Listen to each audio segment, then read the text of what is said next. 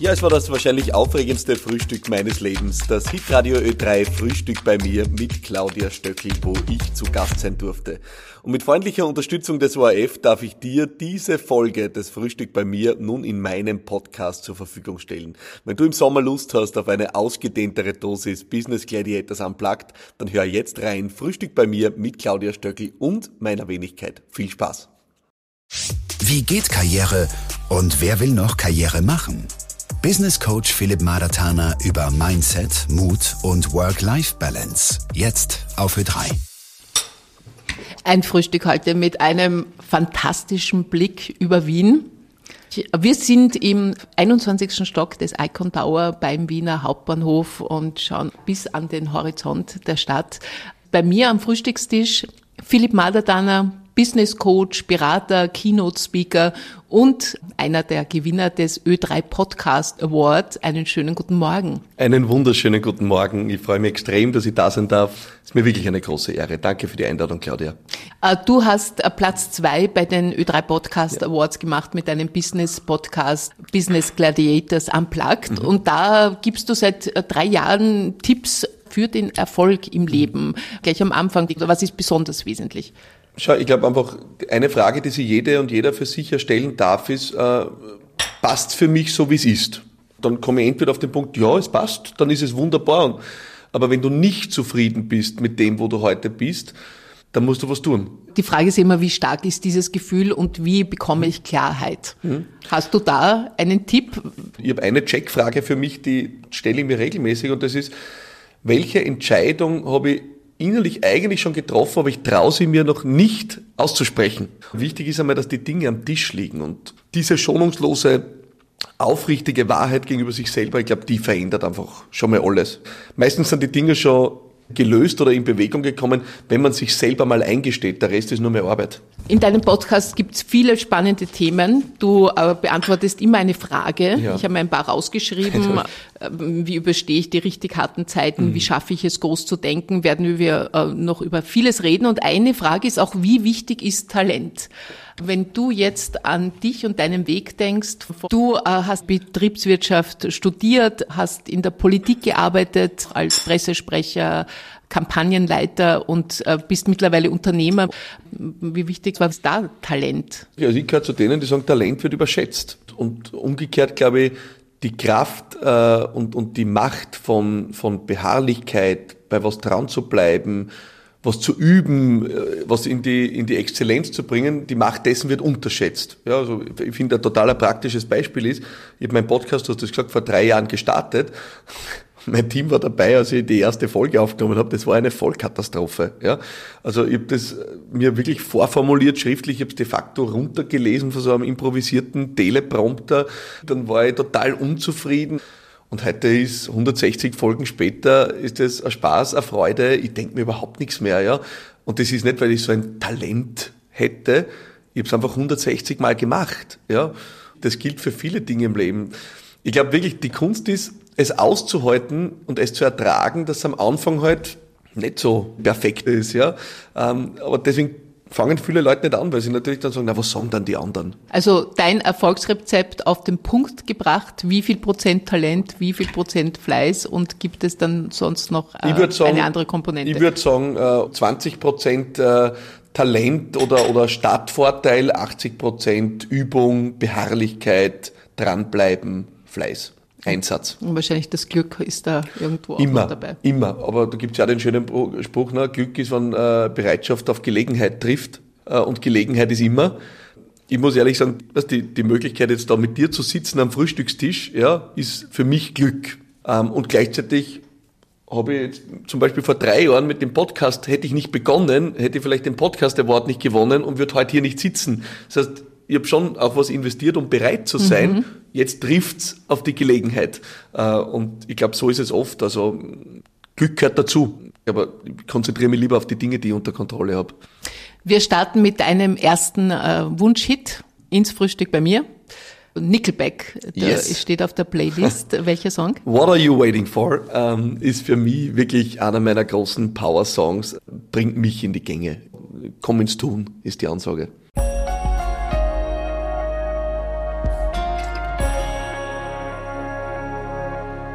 Wir frühstücken heute in einem äh, ja ganz besonderen Home Office, nein, Office Home nennst Office Home, ja, genau. Umgekehrt, äh, in einem besonderen Office Home. Äh, das sind deine Büroräumlichkeiten. Philipp, du hast gesagt, zu Hause ist es derzeit noch nicht ganz eingerichtet. Ja. Und äh, hier... Kleine, kleine Baustelle noch. Hier kann man ja sagen, also es ist zur Perfektion gestylt mhm. und konzipiert. Michael Niederer vom Fernblick. Ja. Der hat da hier das äh, Interior Design gemacht. Äh, beschreibe mal dein Büro. Was war wichtig und wie ist das umgesetzt worden? Ja, ich habe äh, vor mittlerweile drei Jahren äh, sind wir einfach in unserem alten Büro, das war der Teil, wo ich mich unternehmerisch verbreitet habe, neben der Agentur, die ich gegründet habe, äh, auch weitere Unternehmen gegründet habe und irgendwann ist einfach dort sehr eng geworden und dann war klar, wir müssen irgendwie ausziehen und uns neu aufstellen. Und da bin ich da auf diesen Icon Tower gekommen und mir hat einfach natürlich der Weitblick begeistert, weil es natürlich schon sehr inspirierend ist. Und dann haben wir gedacht, okay, jetzt kannst du einmal im Leben das vom Reißbrett machen und dann musst du es natürlich schon so machen, dass am Ende dazu führt, dass Menschen gerne ins Büro kommen, egal ob das Mitarbeiterinnen und Mitarbeiter sind, ob das Kundinnen und Kunden sind. Ähm, das äh, war eigentlich der Haupthintergedanke bei der ganzen Geschichte und deswegen haben wir es eigentlich eingerichtet wie ein kleines Hotel oder Zuhause, also etwas, was eher cozy ist und nicht diese Kühlheit vom Büro ausstrahlt, wie man es normalerweise erlebt. Also viele Teppiche, ja. ähm, bunte Tapeten, ja. also nicht hier jetzt im Büro, aber in den anderen Räumen. Äh, hier steht eine Palme im Eck. Ja. Äh, was ist das, eine Lampe? Oder? Eine Lampe, aber die Lichtkraft der Lampe ist überschaubar, also sie hat eher dekorative Zwecke. Aber ich liebe auch die offenen Bereiche bei uns. Also wir haben eine Bar eingebaut, ja, mit Blick auf Wien, also ich meine, wo will man lieber sitzen, ja. Äh, wir haben einen Jungle, äh, das ist äh, so wirklich ja, eine, eine Lounge, äh, wo unsere Mitarbeiterinnen und Mitarbeiter äh, ja, Meetings machen, äh, mit dem Laptop sitzen und arbeiten, äh, vielleicht eine kurze Mittagspause, Kaffeepause einlegen, also wie eine kleine Flughafen-Lounge eigentlich. Ja. Also wir haben wirklich sehr viele Zonen und Bereiche, die unterschiedliches Arbeiten ermöglichen und, und damit schon der Versuch natürlich, ein Arbeitsplatzkonzept zu verwirklichen, das auch in Zeiten, wo man in einer Konkurrenz steht mit Homeoffice oder ähnlichem, äh, natürlich Bestand hat. Ja. Also dir geht es darum, dass die Mitarbeiter trotzdem ins Büro kommen? Ich glaube einfach, dass die Besonderheit im, im, Miteinander schon auch da entsteht, wo wir wirklich räumlich und physisch zusammenkommen. Ja, also es hat ja einen Grund, warum Menschen sich seit hunderttausenden Jahren ums Lagerfeuer sammeln. Also offenbar haben wir irgendwas in uns, das sich einfach auch zusammenrotten will immer wieder. Ähm, aber es hat natürlich zwei Voraussetzungen. Das eine ist, wir kommen gerne an schönen Plätzen zusammen und das andere ist, wir kommen gerne mit guten Menschen zusammen. Ja, das, der letztere Teil ist eine Aufgabe der Unternehmenskultur und der erstere ist eine Aufgabe von dem, wie schaffe ich auch ein Office. Und ja, ich finde es wichtig, dass wir uns auch immer wieder sehen und, und real erleben, weil das, was zwischen Tür und Angel passiert, das ist oft der Effizienz, die, die im Digitalen schwer abbildbar ist. Und du kannst heute nichts mehr verordnen, sondern entweder du löst Anziehungskraft aus mit deinem Office, dann kommen die Leute gerne und da brauchst du nicht diskutieren über Homeoffice-Quoten. Also es gibt in meinen Unternehmen keine vorgegebene Homeoffice-Quote, so viel darfst du. Ja. Aber es gibt dafür ein gutes Asset im Köcher, nämlich du hast wahrscheinlich eines der schönsten Büros äh, des Landes und da kannst du Zeit verbringen. Ja. Und es gibt sogar Leute, die bleiben am Abend länger da, weil sie für die Uni noch was machen. Ist vielleicht der schönste Platz, um das zu tun. Entweder oder ist nicht die Frage, aber es gilt das sowohl als auch zu gestalten und das versuchen wir. Ja. Das führt mich schon zu einer spannenden Frage, auch eines deiner Podcasts. Äh, und zwar, wie schaffe ich es, mich länger zu konzentrieren? Manche schaffen das im Büro wenig und zu Hause besser. Äh, und überhaupt in dieser Welt der unendlich ja. vielen Ablenkungen, also vor allem natürlich des Smartphones und allen mhm. Social-Media-Kanälen. Wie siehst du das? Naja, das ist tatsächlich eine Mega-Challenge, glaube ich. Die ich glaube, Fokus oder Konzentration, und das ist das Wichtigste, ist eine Entscheidung. Ja, ohne, ohne bewusste Entscheidung dafür wird es nicht stattfinden. Und in meinem Fall, ich kann nur sagen, wie ich versuche, ist, ich blocke mir einerseits wirklich Zeit raus aus dem Kalender, also wo ich wirklich Focus-Time habe. Ich entscheide mich natürlich auch bewusst, wo lasse ich diese Focus-Time stattfinden. Und, und dann kommt eigentlich das Wichtigste, was soll das Ergebnis dieser Fokuszeit sein? Also weniger, was will ich tun, weil das ist auch gefährlich, da verliere ich mich in irgendwas zu tun, sondern was soll ich wirklich nach der Stunde oder nach den eineinhalb Stunden rausschauen und da vielleicht auch ein Kniff von mir, ich mache mir nichts vor, zu glauben, dass ich jetzt acht Stunden Fokuszeit habe am Stück, also auch da bleibe ich sehr realistisch und sage, ich nehme vor 60 Minuten, 90 Minuten. Und das kann funktionieren, weil wir merken ja, also mittlerweile beobachte ich bei mir selber, ist ja manchmal schon schwierig, einen Film durchgehend zu schauen. Gell? Äh, also man, man ist fast diese Daueraufmerksamkeitsspanne, die muss man fast wieder üben. Und ich glaube, die kann man üben, aber man soll es auch nicht, äh, man wird scheitern, wenn man sich da zu viel vornimmt, glaube ich. Ja, so kleine, kleine Schritte. Zeit der Bewerbungen und Diskussionen um die Arbeitszeit. Business Coach Philipp Madatana heute im großen Interview der Woche auf Ö3. Wir frühstücken in der Zeit, äh, in der die Bewerbungen für Ferialpraktika, für Lehren, Jobs gemacht werden. Was ist denn für dich als Chef? Mhm. Du hast äh, mehrere Firmen mhm. mit äh, insgesamt 60 Mitarbeiter und Mitarbeiterinnen. Was ist denn da die wichtigste Frage, die du da stellst? Wo willst du hin? Also was ist dein Ziel? Weil das lässt schon erkennen, wie schaut es mit der Ambition von Menschen aus und sind die dann bereit, was, was zu tun. Und was ist dann eine Antwort, die dich triggert? Also ich liebe zum Beispiel Menschen, die einfach antreten, einmal um in einer ersten Instanz einmal was zu lernen auch. Ja, die einfach sagen, ich möchte einfach in dem Bereich richtig gut werden. Ja, das taugt mir schon mal total. Was für mich eher schwierig ist, wenn jemand sagt, na eigentlich, ja, ich suche halt einen Job, äh, wo ich die Stunden runterdrehe und, und am Ende möglichst viel übrig bleibt. Und Wird aber keiner sagen, oder? Aber man fühlt das vielleicht dann manchmal, ne, zwischen den Zeilen. Dann respektiere ich das total, aber dann bin ich jetzt als Arbeitgeber der falsche Partner dafür.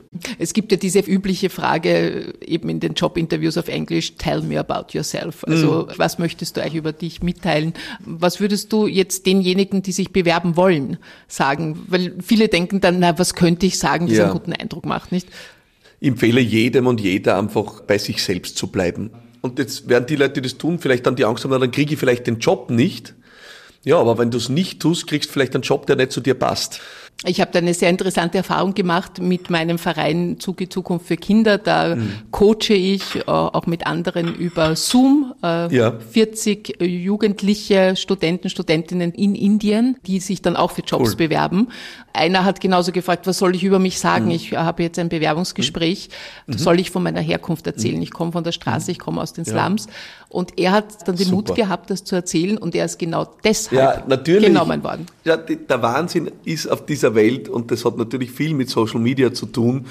Jeder macht sich Sorgen über seine, ich nenne es bewusst jetzt Eigenartigkeiten, über das, wo man sich selber irgendwie eigenartig fühlt. Dabei ist unsere Eigenartigkeit unsere größte Stärke das irgendwann einmal zu drehen, ja, das fängt bei so Banalitäten an. Also ich, jahrelang, du hast das vorher gesagt, bei, bei, bei den Fotos, ja, da waren noch keine Locken auf den Fotos. Und ich glaube, Menschen mit Locken können das verstehen. Jeder, der mit Locken auf die Welt kommt, hasst Locken. Ja, ganz ehrlich, irgendwann habe ich gesagt, was das pfeift auf, ich hasse es, ich werde einfach keinen Föhn mehr in die Hand nehmen. Ja, gut, aber jetzt bin ich einfach äh, für manche Menschen, die mich irgendwo kennengelernt haben, ist der Typ mit den Locken. Ja, und manche erinnern sich deswegen an ein Gespräch, das ist der Typ mit den Locken. Naja, bitte, dann ist es doch wunderbar. Also diese Chance und der Mut, sich zu trauen, in die eigene Echtheit und Originalität zu kommen. Und ich meine, ich finde die Geschichte wunderbar mit der Herkunft. Da liegt echt viel drin. Ich habe gesehen auf Instagram, du suchst zum Beispiel mhm. einen Social Media Manager, ja. Managerin. Was checkst du da ab? Jetzt abgesehen natürlich vom Know-how, wie man digital arbeitet. Das ist ein super Beispiel, glaube ich, aus dem man, wenn man unternehmerisch aktiv ist, vielleicht jetzt sogar was lernen kann. Ich suche jemanden für die Postproduktion von meinem ganzen Content, weil ich bin natürlich sehr viel unterwegs, Keynote Speaking, auf Bühnen. Aus all dem entsteht Material, das man im Nachgang verwerten muss für Social Media. Und jetzt habe ich keine Stellenanzeige gemacht mit äh, 100.000 Anforderungen, sondern ich habe ein Video gemacht auf meinem Instagram-Kanal, TikTok und auf Facebook und habe einfach gesagt, wenn das was für dich ist, schreib mir einfach äh, direkt Nachricht. Und da liegt jetzt viel drinnen. Ich verlange jetzt keinen Lebenslauf ich verlange keine formale Geschichte, sondern die Leute schreiben einfach so, hey, ich, Rufzeichen. Hast du bekommen? Habe ich, ich, Rufzeichen, Rufzeichen, ja. Und ein Link zum Portfolio, was die Person schon gemacht hat. Ja, das ist die Bewerbung von heute. Also das ist eine ganz andere Niederschwelligkeit. Ich soll ja nicht 10.000 Anfordernisse reinschreiben, wenn es eigentlich eh nur um drei Dinge geht. Ja. Und auch da gibt es ja das Phänomen, äh, wenn ich Gender Diversity will in meinem Team, dann wissen wir ja auch, dass wenn ich zehn Dinge in die Stellenanzeige schreibe, dass Frauen, und das ist wissenschaftlich erwiesen, sich tendenziell nicht bewerben, wenn sie ein, zwei oder drei Punkte von den zehn nicht erfüllen. Und bei Männern reicht es ja aus, wo die sagen, drei Punkte kriege ich hin und den Rest machen wir schon. Ja? Also es muss einfach sein, ja, äh, es muss auf allen Kanälen sein. Ich glaube, man kann schon viel ändern. Und das ist ja was, also äh, wenn ich an meine Agentur denke, ich glaube, mittlerweile 40 Prozent von unserem Business beschäftigt man uns eigentlich nicht bei den Unternehmen Kunden zu kriegen, sondern für sie Mitarbeiterinnen und Mitarbeiter zu kriegen. Das hat sich geändert.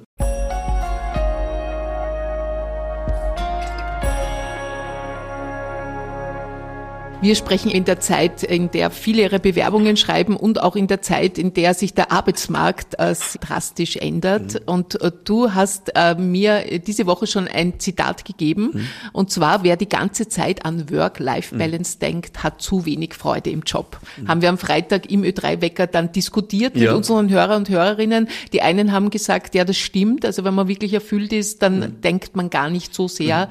an diese äh, viel zitierte Work-Life-Balance. Andere sagen, nein, das muss beides passen. Ja. Also ich arbeite nicht, um zu leben, mhm. sondern ich lebe, um zu arbeiten. Ja, und ich glaube, grundsätzlich dürfen ja auch beide Konzepte nebeneinander existieren. Für den einen passt das eine, für den anderen das andere. Ich, sag, ich gehöre zu denen, die sagen, auch Arbeit kann dir Kraft geben. Ja, und im besten Fall hast du Arbeit, die dir Kraft gibt.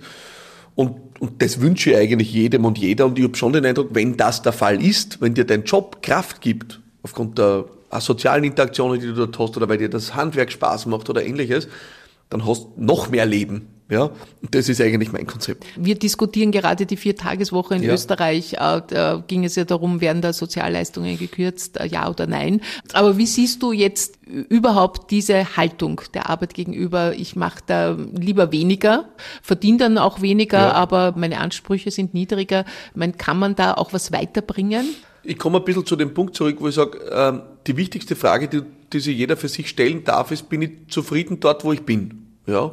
Und wenn ich zufrieden dort bin, wo ich bin oder wo ich stehe jetzt und, komme dann mit weniger aus, dann wunderbar. Aber ich glaube, was man sich nicht erwarten darf, ist, wenn ich sage, na eigentlich möchte ich Großes erreichen oder ich habe große Ziele oder möchte was Großes verwirklichen, dass ich dort äh, mit dem, ich sage jetzt mal, mit der gebremsten Ambition hinkomme, das ist extrem unwahrscheinlich. Also ich denke immer, äh, wenn ich, wenn ich äh, unsere Skifahrerinnen äh, mir anschaue, äh, was würde man sagen, wenn die sagen, ja, ich habe eigentlich mir jetzt überlegt, ich trainiere jetzt nur mehr Teilzeit.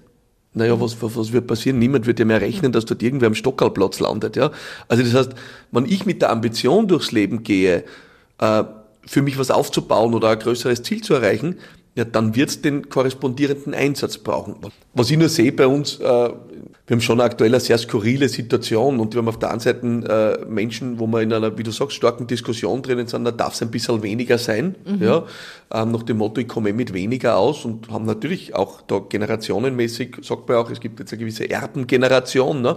vielleicht haben die Eltern eine Wohnung und eigentlich muss ich keine Miete zahlen und dann mhm. reicht natürlich auch 20 Stunden auf der einen Seite und auf der anderen Seite Menschen, die Vollzeit arbeiten und es reicht aber fast nicht zum Leben. Das macht für mich die Debatte ein bisschen schwierig, weil in einer Zeit, wo wirklich Menschen Fulltime wo reinbutteln in Jobs, die wirklich hart sind, ja, das, es reicht am Ende fast nicht. Ich muss sagen, da investiere ich deutlich lieber mein Herzblut und Hirnschmalz und frage mich, was, was tun wir da als, als in der Frage, ja, darf es ein bisschen weniger sein. Es ist schon, wir haben da schon fast zwei Parallelwelten, kommt mir vor. Philipp Madertaner, Business Coach, Unternehmer und Podcaster. Heute ganz persönlich. In deiner Laufbahn hat es ja einen Schlüsselpunkt gegeben. Mhm. Du warst äh, lange Zeit äh, bei der ÖVP angestellt, mhm. Pressesprecher mhm. und Kamp Kampagnenleiter. Und dann irgendwann hast du dich von der Politik abgekehrt mhm. und bist selbstständig geworden, mhm. Unternehmer geworden. Mhm. Dein Leitspruch, wie du mir gesagt hast, ist wenn dann gescheit. Ja. Und hast dann äh, einen Kampagnenleiter von Barack Obama angesprochen und mit ihm gemeinsame Sache gemacht. Ich habe tatsächlich ja, auch hier wieder Glück gehabt. Ähm, in dem Fall ist mir zum Glück gekommen meine Unsportlichkeit. Ja. Du sagst von dir, du bist der unsportlichste Nein, Mensch der Welt. Es ist wirklich endlos bei mir. Ich bin 41 und ich habe in meinem Leben, glaube ich, noch nichts gemacht. Also es ist echt eine Katastrophe. Immerhin habe ich schon mal davon profitiert, weil ich war bei einer tollen Konferenz eingeladen. Ähm, die hat damals veranstaltet auch jemand, der, äh, der Ö3 mitgeprägt hat, Rudi Klausnitzer. Und der hat als großen Keynote-Speaker hat er einen der Masterminds der Obama-Kampagne Kampagne eingeladen. Der Chef der Agentur, die die Obama-Kampagne gemacht hat, 2008, die erste. Natürlich bei der Konferenz, die war am Arlberg und alle waren Skifahren. Ja, und ich bin offensichtlich der einzige Mensch in Österreich, der nicht Skifahrt. äh, und habe mich dann tatsächlich an diesem Tag, weil vor lauter schlechtem Gewissen, ins Gym, ins Fitnessstudio des Hotels verirrt und habe dort getroffen den zweiten Menschen, der nicht Ski fährt. Und das war der Keynote-Speaker des dieses Tages. Ja. Mhm. Und bin mit dem eigentlich nett ins Plaudern gekommen. Und dann habe ich mir nach der Konferenz im Kopf gesetzt und gedacht, das ist es eigentlich. Ja, also ich, ich mache eine Kampagnenagentur und, und will einen neuen Ansatz reinholen und, und in den USA, also Obama war einfach damals State of the Art, mehr ging nicht in Sachen Kampagne. Und dann habe ich da echt den monatelang drangsaliert, bis er dann irgendwann gesagt hat, okay, Guys, ähm, dann werdet ihr jetzt unsere Partner in Europa. Und das war echt der Turbo für uns. Und du warst damals 30, glaube ich? War 30, ja. aber, aber da habe ich mich drüber getraut. Und das heißt, von ihm hast du was dann genau gelernt? ich würde sagen, das Kampagnenhandwerk 2.0, also die Next Level äh, Campaigning. Also wie schaffst du es wirklich Menschen auch in der digitalen Zeit, im digitalen Zeitalter für Ideen, Überzeugungen zu begeistern, zu involvieren, sie zum Teil einer Kampagne zu machen, sodass das wirklich eine Bewegung wird. Das habe ich alles dort gelernt. Ja. Und wie begeistert man Menschen? Ich meine, das interessiert so viele, egal ob man Produkte ja. verkauft oder Inhalte, so wie wir ja. Stories verkaufen. Ich glaube, eine Sache, die ich wirklich in der Politik gelernt habe und die heute wahrscheinlich der wertvollste Teil ist in unserer Arbeit mit großen Marken und Unternehmen, die ja im Wesentlichen heute unsere Kunden sind, ist, dass sie Menschen eben nicht für äh, Produkte interessieren in Wahrheit. Also die interessieren sich jetzt äh, nicht wirklich, was steht da jetzt alles genau drauf äh, und was kann dieses auf Produkt. Auf dem Porridge hier auf, auf dem, dem Porridge, ja, oder, oder ähnliches. Ähm, sondern Menschen kaufen am Ende eigentlich Überzeugungen. Ja, und eigentlich ist das, wenn wir jetzt bei diesem äh, Porridge oder bei unserem Gebäck, das da am Tisch steht, bleiben, ist das ein super Beispiel. Äh, ich war halt beim Josef einkaufen und ich glaube, der war ja auch bei Josef dir schon Beckhaut zu Gast. war gell? zu Gast, einer ja. der großen Bäcker unseres einer Landes. Einer der großen Bäcker, ja, und wirklich ein unternehmerisch aus meiner Sicht zutiefst beeindruckender Mensch. Und jetzt muss ich ganz ehrlich sagen, der verkauft ja dort keine Semmeln oder kein Brot, der verkauft ja dort eine Überzeugung. Und die Überzeugung ist, das alte Backhandwerk ja, hat einen Wert. Also die Leute kaufen dort ja natürlich faktisch Brot, aber eigentlich kaufen sie die Überzeugung, die dahinter steht und zahlen im Übrigen deswegen auch dann mehr Geld für das Brot, weil sie die Überzeugung kaufen. So, und jetzt schließt sich der Kreis, wie man Überzeugungen verkauft, habe ich in der Politik gelernt. Ja, und, und das hilft uns heute in der Arbeit mit Unternehmen massiv, weil darum geht's eigentlich. Und geht es auch darum, es zu personalisieren? Brauchst du immer einen ja, Kopf? Ganz klar. Also, man schaut ja auch die Unternehmen an. Ne? Also Steve Jobs, der war eine Ikone und ist gefeiert worden. Die legendären Präsentationen von dem, wo er Produkte vorgestellt hat, das waren ja heilige Messen, äh, die da veranstaltet worden sind. Und die erfolgreichen Marken haben heute Menschen, die an der Spitze stehen. Ja, ich meine, äh, Elon Musk, ja, ein streitbarer Geist. Und ich meine, äh, Elektroautos, habe ich den Eindruck, gibt's viele auf der Welt. Ja, aber am meisten reden tun wir schon über Tesla. Also Personalisierung ist im Social-Media-Zeitalter das Nonplusultra. Er ist Unternehmer, Berater und war Kampagnenmanager von Sebastian Kurz. Philipp Madatana ist heute zu Gast in Frühstück bei mir auf Ö3. Frischer Kaffee hier auf dem Tisch, mm. sehr schönes Porzellan im Schachbrettmuster. Alles zu sehen wie immer auf unserer Homepage. Jawohl. Die Slideshow zum Frühstück bei mir heute bei Philipp Malatana. Als ich über dich recherchiert und gelesen habe, ist mir sehr oft das Wort groß untergekommen. Also du liebst Menschen, die Großes mhm. bewegen, so beschreibst du dich. Du forderst zum Großdenken auf. Mhm birgt das nicht auch Gefahren in sich, dass man sich vielleicht überschätzt oder verspekuliert oder zu mhm. sehr ins Risiko geht? Also äh, das birgt das Risiko für Enttäuschung. Ja, das Risiko kommt mit großen Zielen, weil natürlich gibt es keine Garantie, dass die Dinge aufgehen. Aber wenn du die ehrlich entscheidest für, na eigentlich hätte ich schon gern mehr und mehr kann alles Mögliche heißen, mehr Freiheit, mehr Geld, mehr Aufmerksamkeit, na, dann wirst du die wahrscheinlich rauswagen müssen, ja, aus deiner Komfortzone. Und die birgt das Risiko. Also welche Checkliste sollten Menschen, die gerne groß denken wollen und vielleicht jetzt Motivation bekommen, durchgehen? Naja, was bist du bereit für einen Preis dafür zu zahlen? Das ist wahrscheinlich die wichtigste Frage, weil äh, was natürlich nichts bringt, ist, äh, ich nenne es immer Ziele-Shopping. Ja, also du schaust ein bisschen auf Instagram, äh, was haben die Leute, die ein angeblich ja so perfektes, tolles Leben haben und dann sagst du, oh, das hätte ich gern und das hätte ich gern. Aber du blendest sozusagen aus, was notwendig ist dafür, um dorthin zu kommen. Also du kannst einmal fix davon ausgehen, je höher du dir dein Ziel setzt, äh, dass der Preis dementsprechend mitsteigt. Ja, und deswegen super, wenn du äh, sagst, wahnsinnig will der nächste Elon Musk sein. Ja, bist du bereit, äh, in der Woche 120 Stunden zu arbeiten, in, von der Welt ausgebuht zu werden?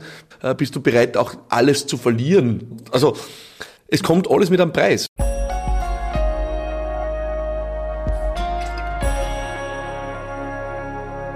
Du hast auch die zwei Wahlkämpfe von mhm. Sebastian Kurz äh, geführt, 2017 und 2019, mhm. die Nationalratswahlkämpfe, bist dafür gefeiert worden. Äh, ich habe auch jetzt in der Recherche viele Artikel von mhm. deutschen, sehr renommierten mhm. Medien gefunden, mhm. der Spiegel, ja äh, die Süddeutsche, die FAZ, ja, äh, die Zeit, ja. Die Zeit, ja. genau, der Kanzlermacher ja, bist du verrückt. genannt worden. Was ist dir heute noch in Erinnerung? Äh, ich habe so gelesen, es war einfach die Mobilisierung, auch mhm. an Daten zu kommen, also Menschen mhm. so weit zu bringen, dass sie ihre Handynummer hergeben mhm. und dass sie dann auf einen Verteiler kommen und mhm. dann immer wieder Nachrichten. Ja. Das, das war offensichtlich ein wesentlicher war, Punkt. Der Schlüssel war, einen Wahlkampf nicht als Partei zu führen, sondern einen Wahlkampf zu öffnen für alle, die dabei sein wollen. Ja, das ist das, was dann unter Bewegung zusammengefasst wurde. Und das war sicherlich war in der Art und Weise, wie es gelungen ist, sicherlich neu, nämlich einfach eine neue Art und Weise, wie Teil einer Kampagne sein kann. Also wie war das genau? Naja, du hast einfach, äh, jeder und jeder, der Lust hatte, dabei zu sein, hat einfach nur entweder eine E-Mail-Adresse hergegeben oder einen Kontakt und, und hat dann wirklich Möglichkeit noch bekommen zu partizipieren. Vielleicht eine eigene Kampagne in der eigenen Gemeinde, im eigenen Verein zu machen, im eigenen Umfeld zu machen. Also wirklich auch Menschen was in die Hand zu geben, damit sie wirklich auch mitmachen können. Man unterschätzt oft, wenn Menschen wirklich eine Überzeugung teilen, dann sind sie auch bereit, was zu tun, weil Menschen gern bei was dabei sind. Mhm. Und das war dann die sogenannte türkise Bewegung. Das war das, was man dann in den Medien als türkise Bewegung zusammengefasst da hat. Da sind ja. ja. teilweise türkise Kuchen gebacken worden oder Fußmatten aufgelegt ja. worden oder äh, Veranstaltungen eben von überzeugten Ja, das Interessante ist ja, weil am Ende, und das können wir im Alltag auch beobachten, so funktioniert Marke. Ne? Menschen ähm, kaufen ja auch sonst, wenn die sagen, wir gehen in, dem, in die Mode oder was, dann kaufen Menschen oft Marken, die sie äh, dann sichtbar äh, vor sich hertragen, um etwas über sich auszudrücken. Also genauso ist es dann dort. Also die wollen ihre Zugehörigkeit auch sichtbar machen. Ja. Jetzt ist ja die Geschichte weitergeschrieben mhm. worden. Sebastian Kurz ist zurückgetreten. Äh, es wird nach wie vor äh, ermittelt äh, gegen ihn von der WKSDA wegen Korruptionsverdacht, auch wie sehr es eine Falschaussage mhm. im Untersuchungsausschuss gegeben hat und natürlich auch der gefegten Umfragen, mhm. die mit dem Beinschab-Tool mhm. mhm. gefegt wurden und dann mhm. mit öffentlichen Geldern publiziert, um Meinung zu machen. Wie siehst du das jetzt als Kampagnenleiter im Nachhinein? Nein, war da nicht ein unlauterer Wettbewerb im Spiel? Ich glaube, man darf Menschen nie unterschätzen. Also Menschen, die, die wählen ja, und die ihre Stimme abgeben, tun das aus einer, aus einer Überzeugung heraus. Aber und wurde die Überzeugung nicht auch gefärbt, zum Beispiel mit den Umfragen, dass äh, wenn jemand immer als Sieger und Gewinner dargestellt wird, dann äh, färbt das schon ab? Ich glaube, lange oder viele Jahre ja war Sebastian Kurz politisch aktiv und das war eine Zeit, wo man sich ein Bild von ihm machen konnte. Ja. Und ich glaube wirklich, man darf Leute nicht unterschätzen, wenn sie sich ein Bild von jemandem machen als Person und, und mit dem, was die Person sagt und was sie vertritt. Das ist das, wofür am Ende Menschen sich entscheiden oder wogegen sie sich auch entscheiden. Ähm, ich glaube, das ist das Eigentliche. Also, und heute ist das nächste Kapitel da. Ähm, aber das ist nicht der Teil, mit dem ich mich beschäftige. Ja. Aber wie war das für dich persönlich? Ist das nicht ein Wermutstropfen auch für die Kampagnen, die du gemacht hast? Weil man jetzt nicht genau weiß, was ist da im Hintergrund gelaufen? Ja, also ähm, ich würde nicht sagen, dass es ein Wermutstropfen ist, weil für mich war es eine Möglichkeit, an einer Stelle was beizutragen, wo politisch viel in Bewegung gekommen ist. Ja, und dort habe ich meinen Teil des Handwerks beigetragen und der Rest ist so jetzt wirklich politischer Diskurs, aber nachdem ich kein Politiker bin, muss ich an dem Gott sei Dank nicht teilnehmen. Warst du persönlich menschlich enttäuscht? Von? Von Sebastian Kurz? Ich kenne ihn ja, kenne ihn schon lange und ich kenne ihn als ehrlichen, anständigen, bodenständigen Menschen, ja. Ähm, und, und an der, an dem Blick auf ihn hat sich nichts verändert. Philipp Maratana ist heute zu Gast in Frühstück bei mir auf Ö3. Also du bist jetzt beim Schinkenbrot? Ich bin beim Schinkenbrot jetzt ja angelangt, äh, mit äh, äh, Avocado drunter, ähm, heute statt der Butter. Weil du keine Milchprodukte äh, schon seit Wochen zu dir nimmst als Entschlackungs- oder genau. Konzept. Ja, ich habe einfach ein paar Dinge jetzt gestrichen aus dem Ernährungsplan. Das ist äh, raffinierter Zucker, Weißmehl, äh, äh Milchprodukte, Alkohol, ja. Ähm, und da schaue ich jetzt gerade ein bisschen wieder mal. Nachdem ich keinen Sport mache, muss ich es irgendwie kompensieren. Ja, ähm, und die Ernährung kann nicht alles leisten, aber ein bisschen was geht. Äh, eine interessante Podcast-Folge bei dir ist auch die, wie halte ich mich von Kleingeistern, hm. Nörglern und Neidern fern? Das passt jetzt vielleicht auch ganz gut im Anschluss. Ich glaube, das da braucht man sich nichts vormachen. Äh, ich glaube, da wird es dir nicht anders gehen wie jedem, der irgendwann entscheidet, sich zu einem gewissen Grad zu exponieren, ja, dass du in einem Social Media Zeitalter immer damit konfrontiert sein wirst, dass, dass es einfach auch Menschen gibt, die ihr Glück darin finden, andere klein zu machen, ja, oder andere runterzuholen, quasi von ihrem angeblich hohen Ross, ja. Äh, das ist ja von manchen eine Leidenschaft. Ich lebe persönlich nach dem Prinzip, dass es überhaupt äh, nichts Großes hat, andere klein zu machen. Also ich bin ein großer Freund von andere groß machen. Ja, das ist das Prinzip, nach dem ich lebe und darum tue ich ja nicht äh, auf Social Media da irgendwelchen Menschen batzige Kommentare drunter hauen. Ich glaube, die Energie kann man sich sparen. Äh, das ist immer besser investiert in die eigene Sache. Also ich glaube, wer wirklich für sich auch erfolgreich sein will oder was weiterbringen will, ich glaube, der wichtigste oder einer der wichtigsten Ratschläge ist, kümmert dich nicht so viel um das, was andere tun. Ja, und, und, und, und hör auf, andere runterzuziehen oder klein zu machen, damit es dir selber besser geht. Das hat doch nichts Erhebendes. Ja. Äh, es ist wirklich das Schönste, wo du andere groß machen kannst. Und deswegen muss ich sagen, ich darf mit so vielen extrem erfolgreichen Menschen arbeiten, die es wirklich weit gebracht haben. Und weiß nicht, ob du hast ja auch so viele tolle, beeindruckende Gäste mhm. immer im Frühstück. Ich habe für die richtig großen und erfolgreichen, die sind wertschätzend, die sind nett, die sind umgänglich, ja. Und das, das ist ja. eigentlich die Haltung, wo ich mir denke, ja, so, das, die Erfolgreichen sind so, ja. Und da bin ich lieber bei den Erfolgreichen dabei, als bei denen, die immer nur nörgeln und andere klein machen. Das war auch eine ganz besondere Begegnung bei mir mit Robbie Williams. Ja. Der Popstar, der Weltstar gibt mir 90 Minuten One-to-One-Interview und ähm, ich war angespannt natürlich, bin da in die Suite hinein und er ist schon da gestanden und hat sich so herzlich bedankt, dass Unfassbar. ich gekommen bin. Na, es sind die großen Leute. Ja. Also das äh, ist mir noch immer so klar in Erinnerung. Also ganz lieb und freundlich und unprätentiös. Also würde also man nicht glauben. Das sind wirklich, das, das ist ja, wenn man das einmal gesehen hat, dann glaube ich, kann man von dem nicht mehr wegschauen. Die richtig erfolgreichen Leute sind extrem wertschätzend, nett, zuvorkommend, ja, und dann sieht man oft so, man nennt sie so oft halbstarke, oder? Und, und die sind dann batzig und ungut und was nicht was. Und ich finde einfach, du darfst entscheiden, zu welchen du gehören willst. Und darum, glaube ich, wirklich nicht rumrotzen auf Social Media. Ja. Das Einzige, wo ich auf Social Media kommentiere, ist, wenn ich wem drunter schreibe, großartig, sensationell, weiter so, da tragst du was bei. Und wenn du andere Leute klein machst, da tragst du nichts bei. Und du outest dich auch, wirklich als, finde ich, als jemand, der ihm äh, der eben nicht erfolgreich ist, weil und die Erfolgreichen sind anders. Ja, und da bin ich lieber bei den anderen dabei. Und äh, in dieser Podcast-Folge rätst du eigentlich äh, in de, zur Frage, wie man sich von Kleingeistern, Nörgeln und Neidern fernhält, Kontaktvermeidung. Ja. Könnte man sagen, nona. Ja, Aber das, das klingt, ist ja nicht immer so einfach. Es ist wirklich nona und leider ist trotzdem die einzig richtige Antwort. Ja, es ist wirklich nona, wenn du Menschen hast in deinem Leben, die die einfach konstant runterziehen. Aber wenn du jetzt einen Kunden hast und du merkst, da ja. geht's dir nach der Begegnung nicht besser. Ja, ich, ich habe auch schon mal Kunden gekündigt. Ah ja. Ja, ich habe auch schon mal Kunden gekündigt und äh, da sagt man, na Wahnsinn, das kann ich mir nicht leisten. Die Frage ist, kannst du es dir leisten, einen Kunden, der die jede, die ganze Zeit fertig macht, weiter zu behalten? Weil was du mit der frei gewordenen Energie tun könntest, in was investieren und in neue Kunden investieren, die vielleicht super sind. Also ich, ich wird das bei jedem und jeder tun. Also Kontaktvermeidung ist die, die einzig wahre Strategie. Wenn du, jeder von uns kennt das, du hast vielleicht irgendwelche Menschen, wo du immer denkst, nach einem Gespräch oder nach einem Café oder nach einem Treffen, gehst raus und musst dir mal drei Stunden erholen, damit du wieder einigermaßen auf Schiene kommst. Naja, warum machst du diese Treffen? Ja, damit wer anderer nachher mehr Kraft hat oder dir die Kraft rausgesaugt hat. Mir taugen die Treffen, wo sie zwei Leute treffen und ich wirklich meine Freunde und Freundinnen zählen dazu, wenn sie zwei Leute treffen und beide gehen nachher mit mehr Energie raus, als sie reinkommen sind, das ist super.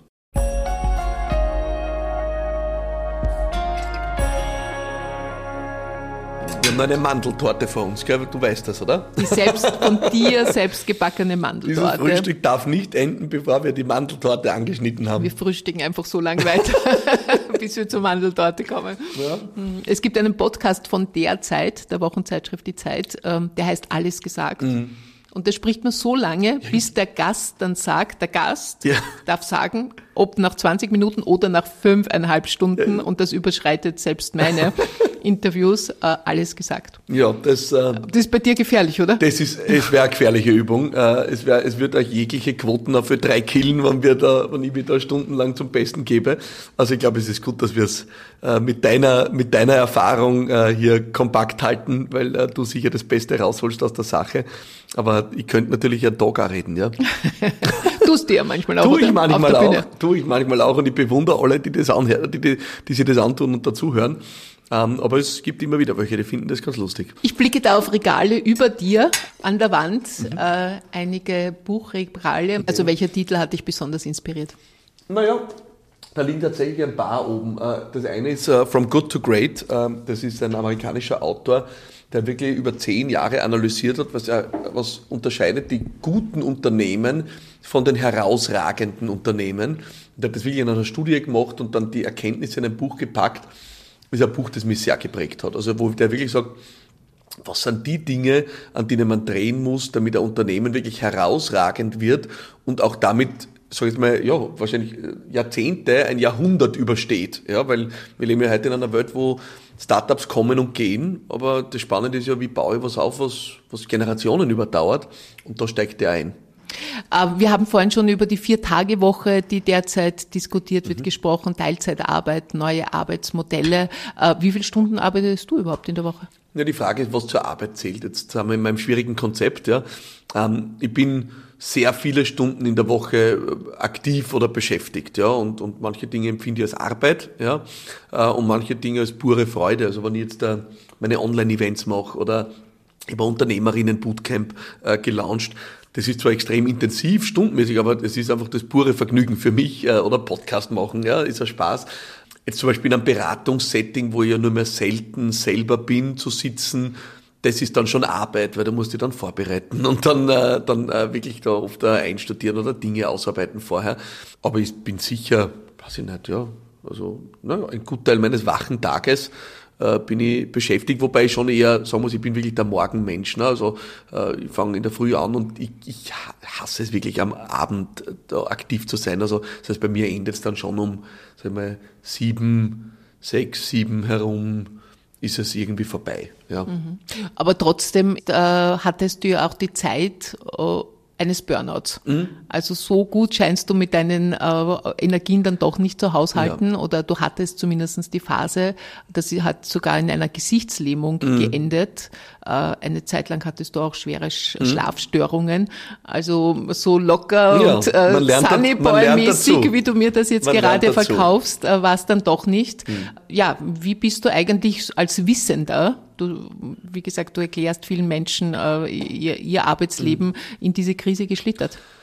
Naja, man, man, man lernt Gott sei Dank dazu. Also ich bin da heute sicher anders drauf und, und äh, habe aber wirklich Stationen gehabt im Leben, wo ich über meine Grenzen, zu lange über meine Grenzen hinausgegangen sind. Und, und wie ist es dann zu dieser Gesichtslähmung naja, gekommen? Das war das plötzlich gemerkt? Ein, verschleppte, äh, ein verschleppter Infekt. Das Typische, wo man oft äh, jung und verrückt ist, wie es ich war und dann sie denkt, na ja, okay, bitte wegen dem bisschen Schnupfen oder irgendwas und dann werfen wir schnell ein, äh, eine Tablette und geht schon weiter. So blöd war ich wirklich. Wie alt warst du damals?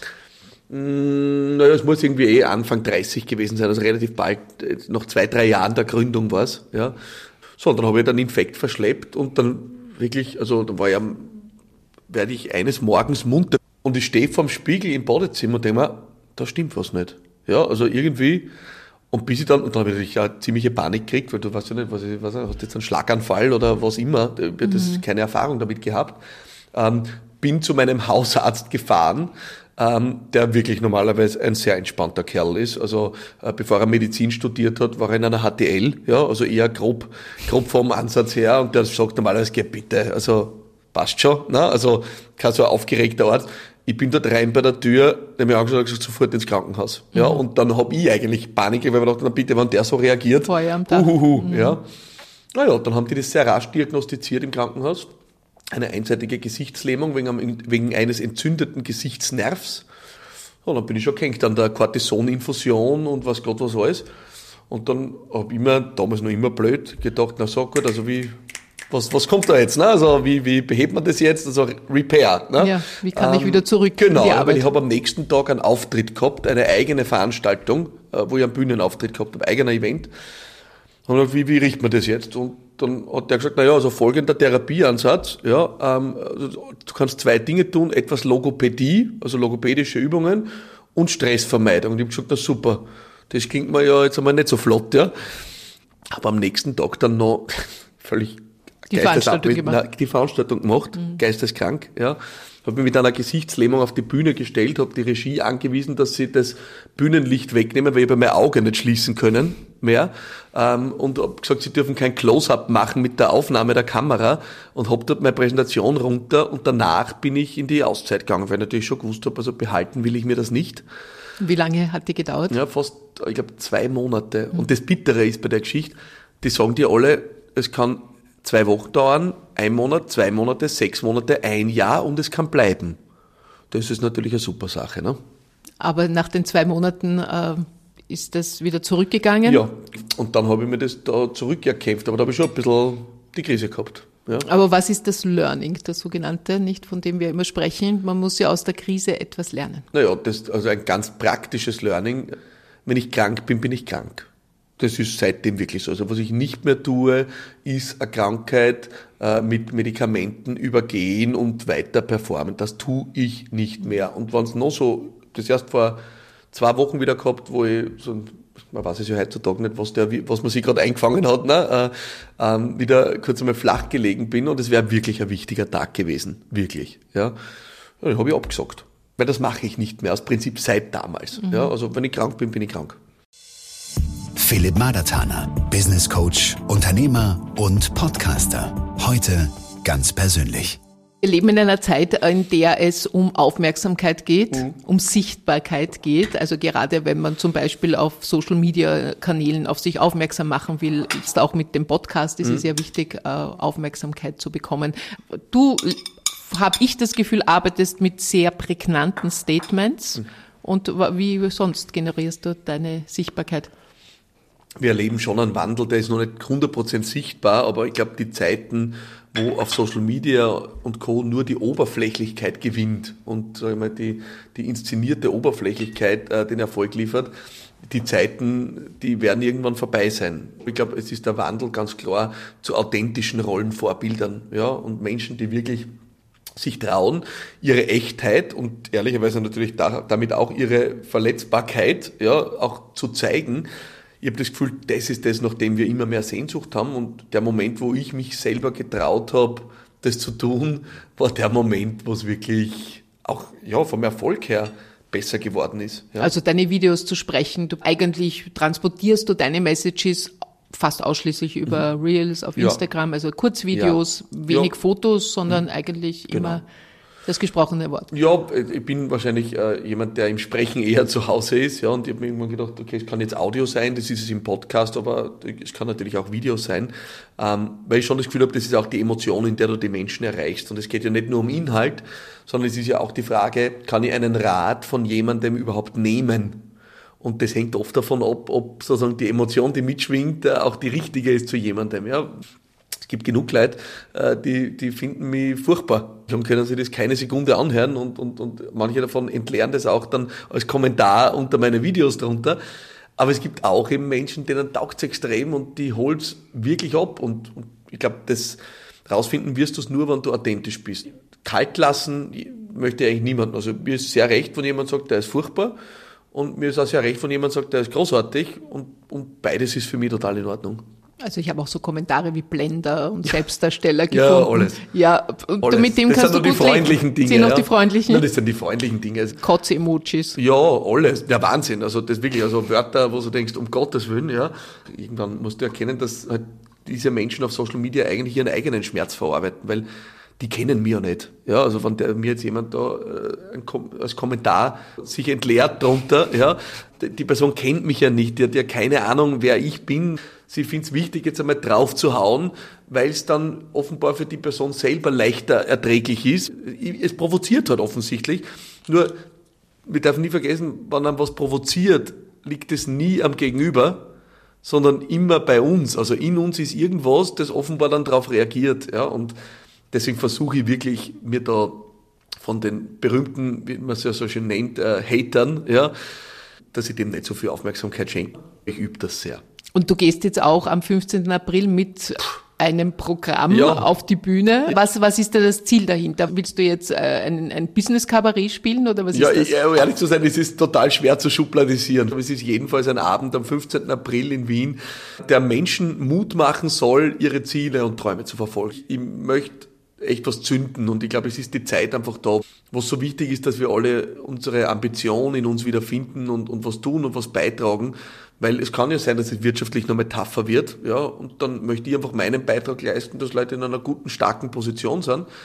Und normalerweise tue ich das in meinem Podcast und ich bin ein gebuchter Keynote-Speaker, aber was ich noch nie gemacht habe und die Hosen so voll gehabt habe, bevor ich es gelauncht habe, ist wirklich ein eigenes Programm, sage ich jetzt einmal, auf die Bühne zu bringen das ist der Auftakt eigentlich einer Tour, ja, nennt sich Hoch hinaus, jetzt erst recht, Haltung und Mindset für eine neue Zeit. Es ist ein zwei Stunden Inspirationsabend, wenn du so willst.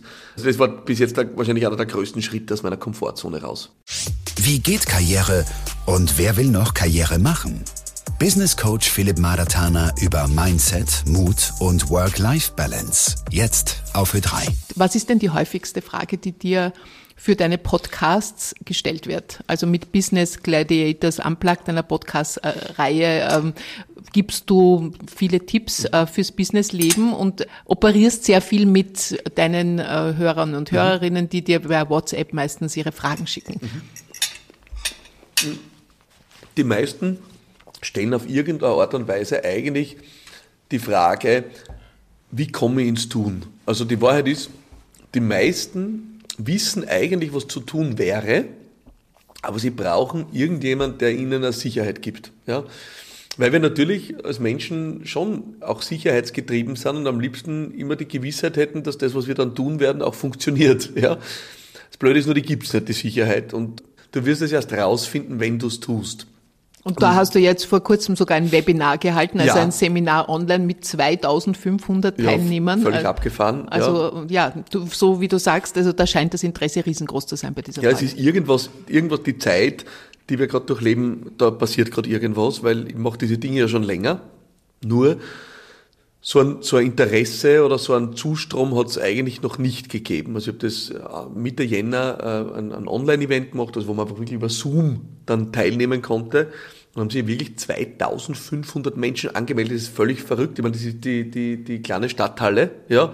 Aber es ist offenbar Sehnsucht da. Ja, es ist äh, einerseits der Drang von vielen Menschen da in der Zeit schon auch was zu bewegen, aber bei manchen natürlich auch äh, Unsicherheit, wie, wie wird das? Ja, und wie komme ich gut durch die Zeit durch? Und das und ist was sind, Sicherheit. Ja, und, und was sind eben da deine äh, wichtigsten Anleitungen, wenn man so sagen kann? Also braucht man einen Businessplan oder einen Plan fürs Leben. Ich möchte in den nächsten fünf Jahren, wenn ich ins Tun komme, mit meiner Idee das und das erreichen. Ist das ganz wichtig?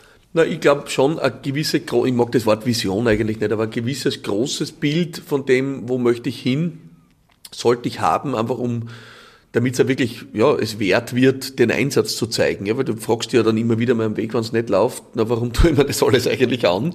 Und dann solltest du wissen, warum. Ja, also warum tust du dir das an? Das finde ich schon wichtig, aber da würde ich wirklich empfehlen, es langfristig zu sehen äh, und, und ein langfristiges Ziel für dich zu definieren, weil wenn du dir das zu kurz setzt, dann kriegst du relativ rasch einen Stress. Das Wichtigste ist, und das unterschätzen so viele Leute, das Durchhalten.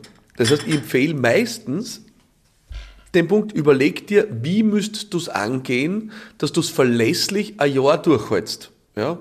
Und zum Beispiel hat bei mir, jetzt bringe ich es wieder auf den Podcast, das hat für mich geheißen, erstens, der Podcast muss kurz sein. Also wenn ich mir vornehme, ich mache jede Woche eine Stunde Podcast, höre ich noch drei Wochen auf. Ja, ich kenne mich. Ja. Zweitens, der Podcast darf nicht nur mit Gästen sein, weil ich weiß, ich kenne mich, wenn ich dann jede Woche wen organisieren muss, irgendwann hau ich den Hut auf. Das also Hut ab, in Arbeit Hut aus. ab vor dir, Claudia. Darf ich ja, sagen. Hut ab vor dir. Ja. So, und so habe ich den Podcast so designt, dass er so gemacht ist, dass ich wusste, so heute ein Jahr lang durch. Ja. Und das kann auch bei einer Diät sein. Und du dir, vielleicht ist keine gute Idee jetzt, so wie ich da jetzt gleich mal fünf Sachen zu streichen, sondern vielleicht sagst du jetzt einmal, ich esse am Abend nichts Süßes mehr. Nicht einmal, du fängst nicht einmal an mit, du isst nichts Süßes mehr, aber du isst am Abend nichts Süßes mehr. Und du festigst es dann einmal, weil die Wahrheit ist, wir nehmen uns oft einfach zu viel vor und dann brechen wir unter dem zusammen und dann sind wir wieder enttäuscht und sagen, super, ich bringe schon wieder nichts zusammen. Ja? Und das bringt natürlich genau gar nichts. Also durchhalten ist viel wichtiger oft, ja, als jetzt gleich einen großen Sprung irgendwo zu machen. Ja. Also groß denken, weil darüber haben wir schon gesprochen, aber mit kleinen große Schritten. Große Ziele, kleine Schritte, fassen wir es so zusammen. Ja. Mhm. ja. Also und, und du sagst, die Zweifel und das mangelnde Selbstbewusstsein, nehme ich an, sind da die größten Hürden, mhm. die, man, die man hat. Bei den absolut meisten und bei mir ja auch.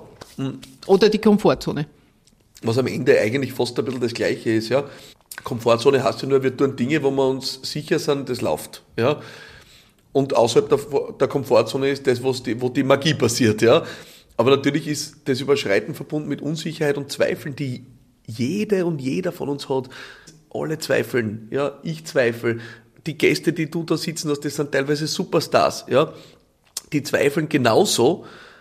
Nur, und jetzt kommt der Unterschied, sie haben geübt, wie sie aus diesen Zweifeln wieder rauskommen und ins Tun kommen. Und ich glaube, das übt man einfach mit, mit kleinen, mit kleinen Tapsern und kleinen Schritten, ja. Also das ist sicher auch eine meiner Erfahrungen. Äh, die Zweifel und die Ängste hat eigentlich jeder, ja, jeder. die irgendwann aufkommen und ich gehe oft am, am Sonntag um elf aus dem Studio und habe natürlich schon wieder zehn Dinge, die ich besser machen könnte.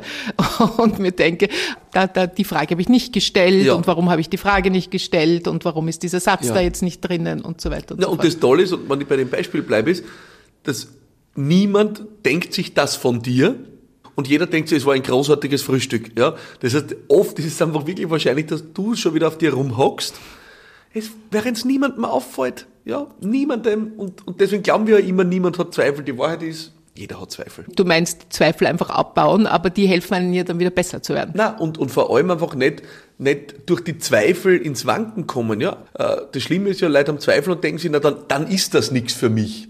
Ja? Und das ist ja das Gefährliche. Die Wahrheit ist, jeder hat Zweifel. Und damit, wenn du Zweifel hast, ist eigentlich nur der einzige, ja, okay, gut, dann hab Zweifel und fang jetzt an, es zu tun. Ja, also halte ich da nicht lang auf. Ähm, es geht niemandem anders. Und vor allem, es, es hilft nichts. Das ist die Tür, durch die du durch musst, wenn du einen Schritt raus willst aus dem, wie es jetzt für dich ist. Dann, dann musst du da drüber. Und dann kannst du dich fragen, ist es dir das wert? Mhm. Oder bleibst du lieber dort, wo du bist? Und das ist ja das, wo wir dann im Kopf immer Ping-Pong spielen. Ne? Äh, und die Kugel rollt von links nach rechts. Ich denke mal meistens dann, es ist sehr banal, aber äh, meistens kommt in meinen Kopf dann der Satz, es hilft ja nichts. Ne? Also ich muss ja gestehen, ich war, war vor diesem Frühstück natürlich sehr aufgeregt, weil es ist einfach äh, nicht nur eine große Ehre, sondern es hören auch erfahrungsgemäß ja viele Menschen zu. Lustigerweise immer, wenn ich mir dann dachte, um Gottes Willen, und wie wird das? Und hoffentlich äh, mache ich das gut, ja, dann war meistens der dritte Gedanke, es hilft ja nichts. Also ich habe dir jetzt zugesagt, ich werde da sitzen, also es hilft eh nichts. Ja, wenn, wenn ich es nicht gut mache, dann hilft es auch nichts. Und wenn ich es gut mache, freue ich mich. Also die Alternative wäre, es nicht zu tun und jetzt zum Beispiel nicht die Chance und Möglichkeit zu haben, mit dir da zu sprechen. Das wäre ja traurig.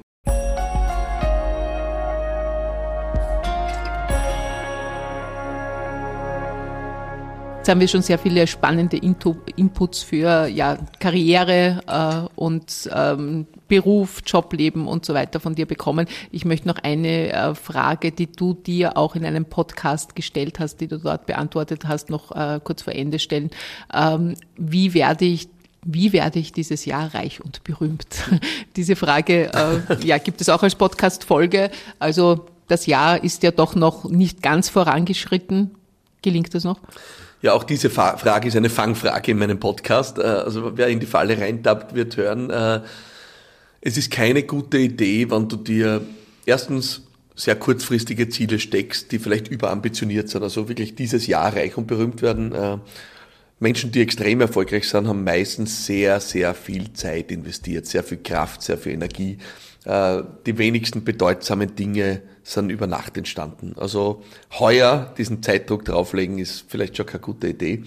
Und reich und berühmt werden ist vielleicht auch noch nicht der richtige Zielansatz, weil ich einfach eins gelernt habe, ist, es geht meistens schneller was voran, wenn du dich weniger darauf konzentrierst, was du willst, als wie du vielleicht anderen Nutzen stiften kannst mit dem, was du tust.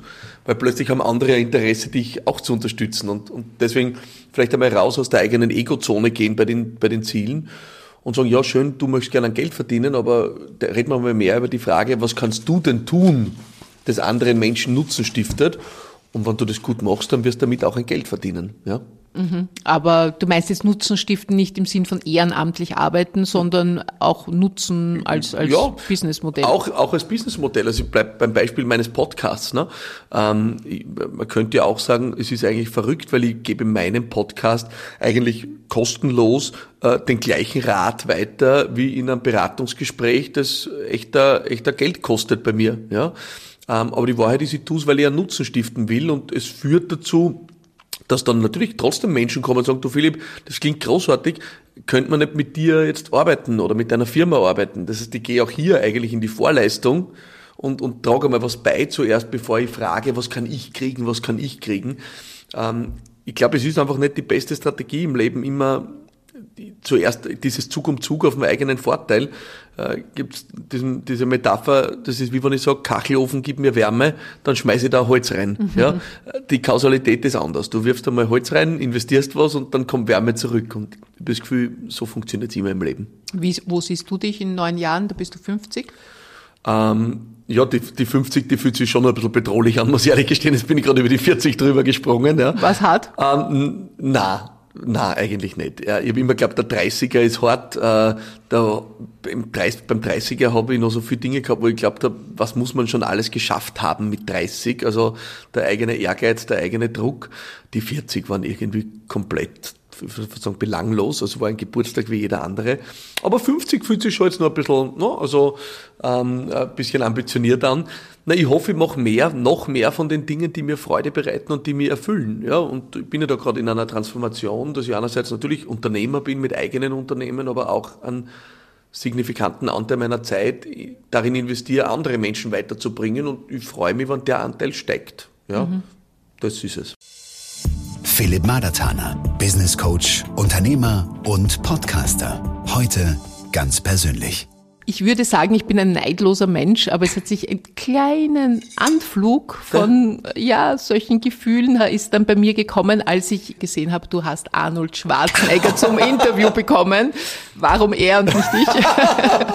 ich habe auch sehr oft gefragt, aber äh, du hast mir in unserem Vorgespräch dann auch erklärt, du hast es sehr sehr klug angelegt. Da kann ich natürlich nicht mithalten, weil du hast ihm zuerst angeboten, etwas für ihn zu ja. tun, eine Kampagne mhm. für seinen Climate Summit. Genau. Also wie hat sich das abgespielt?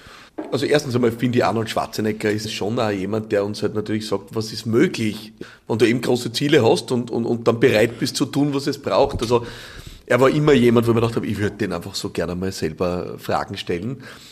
Aber, und jetzt sind wir beim Punkt, ich weiß das aus eigener Erfahrung. Das, wenn ich dem jetzt schreibe und sage, ja, Arnold Schwarzenegger, ich hätte gerne in meinem Podcast, also ich meine, du sagst jetzt, du hast dich bemüht, dann wird der genau nicht einmal antworten, ja, auf mich, weil was tut der in meinem Podcast? Und so ist es natürlich oft. Wir, wir erwarten uns dann schnell einmal von jemandem, dass er was für uns tut. Und ich habe eines gelernt, Ursache und Wirkung funktioniert im Leben anders. Also schau mal vielleicht, was du beitragen kannst. Und ich habe dieses Prinzip genommen und für mich umgesetzt und habe einfach seiner Climate Initiative angeboten, dass wir was für die machen. Und bist du also in eine Vorleistung Ja, gegangen. und habe gesagt, was das, wir, wir arbeiten äh, für euch, auch pro bono. Dann habe ich mir natürlich irgendwann gedacht, so, und eigentlich wäre der eine super Idee. Jetzt könnt ihr eigentlich mal fragen, äh, wie schaut's aus vielleicht mit einem Podcast? Ja? Nach zwei Jahren Na, Campaigning. Nach, ja, nach einem Jahr. Ein äh, und dann ein Jahr später hat's dann stattgefunden. Also es war eher ein, war eher ein Weg. Ja?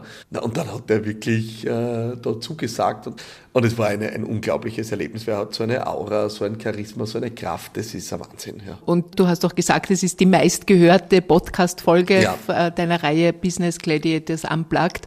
Also was hast du mitgenommen von diesem Gespräch? Ja, also eine Sache, die mir sehr prägend in Erinnerung geblieben ist, ist, wo er gesagt hat, warum er glaubt, dass viele Menschen eigentlich äh, nicht jetzt große Dinge erreichen ist, weil sie einfach Angst haben vor dem Scheitern. Und er hat dann gesagt, das ist der Unterschied zwischen einem Besitzerin, einem Besitzer eines Kaffeehauses und Starbucks der eine hat sich entschieden, ein Kaffeehaus zu machen, der andere hat sich entschieden, ein weltweites Unternehmen mit Milliarden aufzubauen. Und jetzt wird man natürlich sagen, okay, vielleicht will nicht jeder, der ein Kaffeehaus hat, ein Milliardenunternehmen haben. Aber ich glaube, wir werden auch übereinkommen, nicht jeder, der ein Kaffeehaus hat, will unbedingt nur ein Kaffeehaus haben. Also hätte vielleicht sogar die Lust auf mehr, traut sich aber nicht, weil natürlich die Angst da ist, dass man scheitert. Ja? Und was er damit schon richtig sagt, ist, wenn wir ganz ehrlich sind, dann gibt es viele Menschen, die sich ihre Träume nicht eingestehen, weil sie einfach Angst davor haben, was es in der Konsequenz bedeuten würde. Da hat er ähm, dich bestätigt, aber wie du sagst, es ist mehr möglich, als man kann. Also auch wenn du sagst, jetzt, jetzt wollte er bester Bodybuilder werden, okay, kann man noch sagen, er hat schon Bodybuilding gemacht und da war er auf dem Track und ist halt dann äh, Mr. Universe geworden, wunderbar. Aber dann zu sagen, ich wäre jetzt noch Movie Star, sind wir ja wieder genau bei dem Punkt. Ne? Normalerweise würdest du sagen, jemand mit dem Namen, mit diesem Akzent und Dialekt im Hintergrund, wie würde der in Amerika da Meter machen? Und die Wahrheit ist genau diese Eigenartigkeit, ja, nämlich, dass er irgendwie anders ist, hat bei ihm dazu geführt, dass das ein Markenzeichen wurde. Andere würden sagen, na bitte, ich kann ja nicht akzentfrei Englisch sprechen, da kann ich auf keinen Fall in die USA gehen, einen Film drehen. So siehe da, du kannst und vielleicht ist genau diese Eigenartigkeit, die dich groß machen wird. Ja? Also ich glaube, das, was wir oft als Schwäche empfinden an uns selber, kann wirklich unsere größte Einzigartigkeit, unser, unser, ja, unser USP werden. Ja? Das hat ja er total gezeigt. Immer seine Sprache ist sein Markenzeichen. Ne? Das stimmt. Musstest du deine Fragen vorher abgeben? Tatsächlich glaube ich nicht. Ähm, ja, und dann in 15 Minuten, äh, ich glaube, das ist eh überschaubar. Ich glaube, es sind sieben Fragen, also wir waren recht knackig durch. Das tröstet mich wieder, weil mit 15 Minuten kann Da geht sich bei dir nichts aus, oder? Eben, siehst du? also keine Chance. Absolut. Also Anni, bleibt dir. Naja gut, ich, ich nehme mal an, liebe Claudia, dir würde er signifikant mehr Zeit schenken. Ja, also das, hm, äh, Schauen wir mal, ich arbeite weiter daran. unbedingt.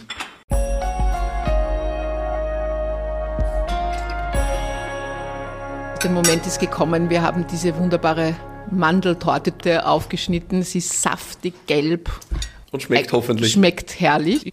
Vor allem fast keine Kohlenhydrate, äh, viel Eiweiß äh, und Fett, also eigentlich Keto. Also Mandelmehl, Ei. Genau, äh, Kokosöl. Kokosöl. Ähm, Orangen. Orangen. Wir werden das Rezept auf die Homepage stellen. Juhu. Philipp, das brauche ich von dir. Werde ich vielleicht noch Back-Influencer in meiner zweiten Karriere. Werfen wir jetzt kurz vor Schluss noch einen Blick in die Zukunft, nämlich auch in die Zukunft der Arbeitswelt. Mhm. So viele sprechen von künstlicher Intelligenz. Mhm. Wie siehst du da die äh, Veränderungen in der Arbeitswelt? Werden wir alle ersetzt werden? Ich beschäftige mich wirklich gerade intensivst mit dem Thema künstliche Intelligenz und finde eine Sache extrem faszinierend, nämlich dass wir ja bis vor kurzem noch darüber geredet haben, wie uns eigentlich neue Technologie, Digitalisierung, künstliche Intelligenz am Ende alle die Jobs wegnehmen wird.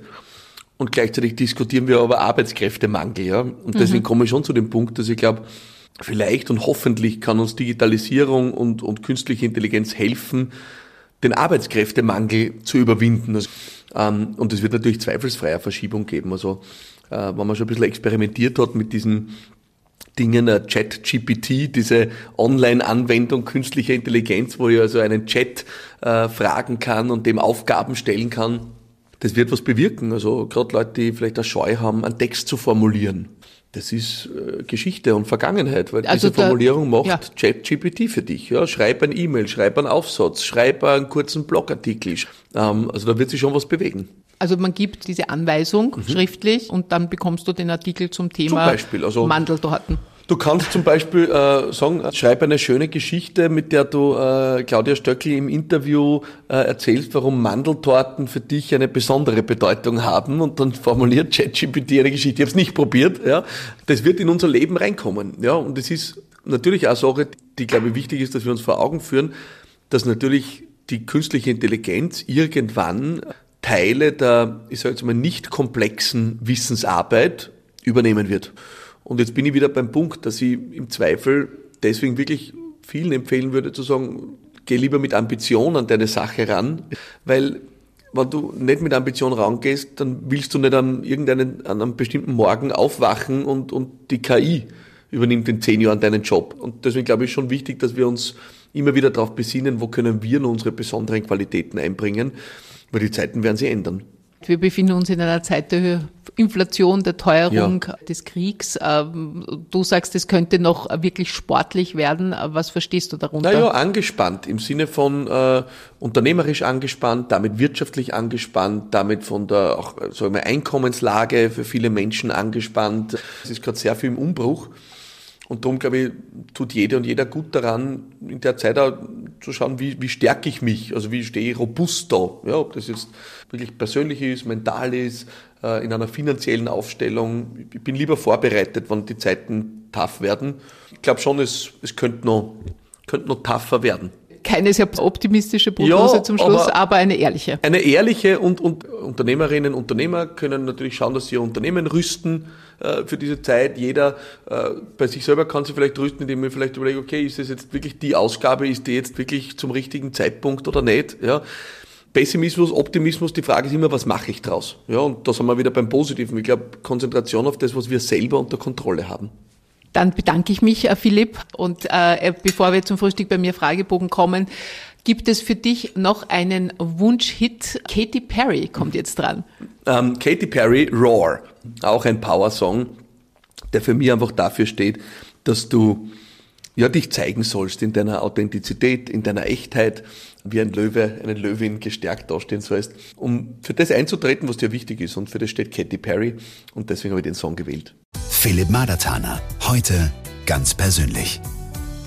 Der Frühstück bei mir Fragebogen. Ich bin Unternehmer aus Leidenschaft. Meine beste Investition war? War meistens wirklich, wenn ich in mich selber investiert habe, weil das ist die Investition, die da immer bleibt und dir keiner wegnehmen kann, egal wie es gerade läuft. Und welche Investitionen waren das? Ich bin immer wieder Seminare, Weiterbildungen, Bücher, Trainings, Events, wo ich hingeflogen bin in die USA. Einfach immer wieder schauen, dass ich, dass ich mich stärke. Da habe ich mich wirklich verschuldet. in meine Wohnung. Bis unter die Schädeldecke. Ja, also sie gehört nicht mir, sondern der Bank. Betrunken war ich zuletzt als? Angetrunken zuletzt wahrscheinlich zu Silvester und seit 2. Jänner oder seit 1. in dem Fall trinke ich ja keinen Alkohol mehr. Und das hast du bis jetzt äh, durchgehalten? Yes. Lustigerweise wirklich dieses in geselliger Runde dann kein Glasl zu trinken, war fast am schwersten von dem ganzen Programm mit Zucker und Co. Ähm, und mittlerweile ist es, das, man kann ja alles wirklich festigen. Es ist faszinierend, wie schnell man sich an Dinge gewöhnt. Die meisten Likes habe ich bekommen für. Äh, keine Ahnung, ehrlich gesagt. Äh, ich weiß nur, dass eines meiner meistgesehensten Videos eines ist, wo ich beim Reden den Bauch nicht eingezogen hatte und sich darunter eine Diskussion entbrannt hat, ob man den Bauch jetzt einziehen muss oder nicht. Ja? Ähm, was durch die Interaktion bei diesem Video dann dazu geführt hat, dass es so oft gesehen wurde. Ja? Das heißt, man kriegt auch Reichweite, wenn Menschen äh, sich kritisch an dir abarbeiten, dann dienen sie dir eigentlich, dass du mehr Leute erreichst. Das war auf jeden Fall vor deiner Zeit ohne Zucker. Ja, da genau. hast du jetzt schon Bauch ist ein bisschen kleiner geworden. Das ist trotz Mandelkuchen. Ja, so wenig haben wir gar nicht gegessen. Dieses Buch hat mich geprägt. Mindset äh, von Carol Dweck. Ähm, da geht es eigentlich sehr um das, dass wir von einem statischen Mindset in ein dynamisches kommen, heißt so viel wie nicht so viel über Talent reden, sondern dass wir über Üben und dranbleiben eigentlich mehr verwirklichen können, als wir glauben. Die Magie vom dynamischen Mindset ist das Wort noch. Ja, und je öfter man das einfügen, kann ich noch nicht. Ja, äh, umso mehr führen wir uns vor Augen, was nicht ist, kann nur werden. Mein Lieblingspodcast ist. Der einer, äh, das bist du, liebe Claudia, Frühstück bei mir. Und der zweite ist äh, Gary Vaynerchuk, ein US-Unternehmer, äh, der hat auch einen eigenen Podcast. Herzklopfen hatte ich zuletzt. Naja, als du angerufen hast, äh, habe ich mich wirklich niedersetzen müssen, äh, weil das war schon sehr, sehr aufregend. Meine letzte Liebeserklärung machte ich als. Heute früh. In deiner Beziehung. Genau. Ja, ja. Verliebt war ich zuletzt. Hm. Immer noch. mein Erfolgsrezept lautet, tu mehr als notwendig äh, und, und geh in die Vorleistung. Ja? Egal ob es mit Wertschätzung ist, mit Freundlichkeit, mit Empathie oder auch mit einer Leistung. Trag einmal was bei und frag erst dann, was du dafür kriegst. Mein Leitsatz im Leben ist, wenn dann gescheit. das wollte ich schon immer sagen. Hör mal auf, damit immer Recht haben zu wollen. Ja, es gibt vielleicht immer mehr, oft mehr als eine Wahrheit tun wir nicht immer, wenn wer anders denkt, ihn gleich runterziehen. Schauen wir mal einfach, vielleicht kommen wir noch drauf und lernen was dazu. Das Frühstück bei mir. Gästebuch. Liebe Claudia, ich danke dir sehr für diese unglaublich große Ehre, dein Gast gewesen sein zu dürfen.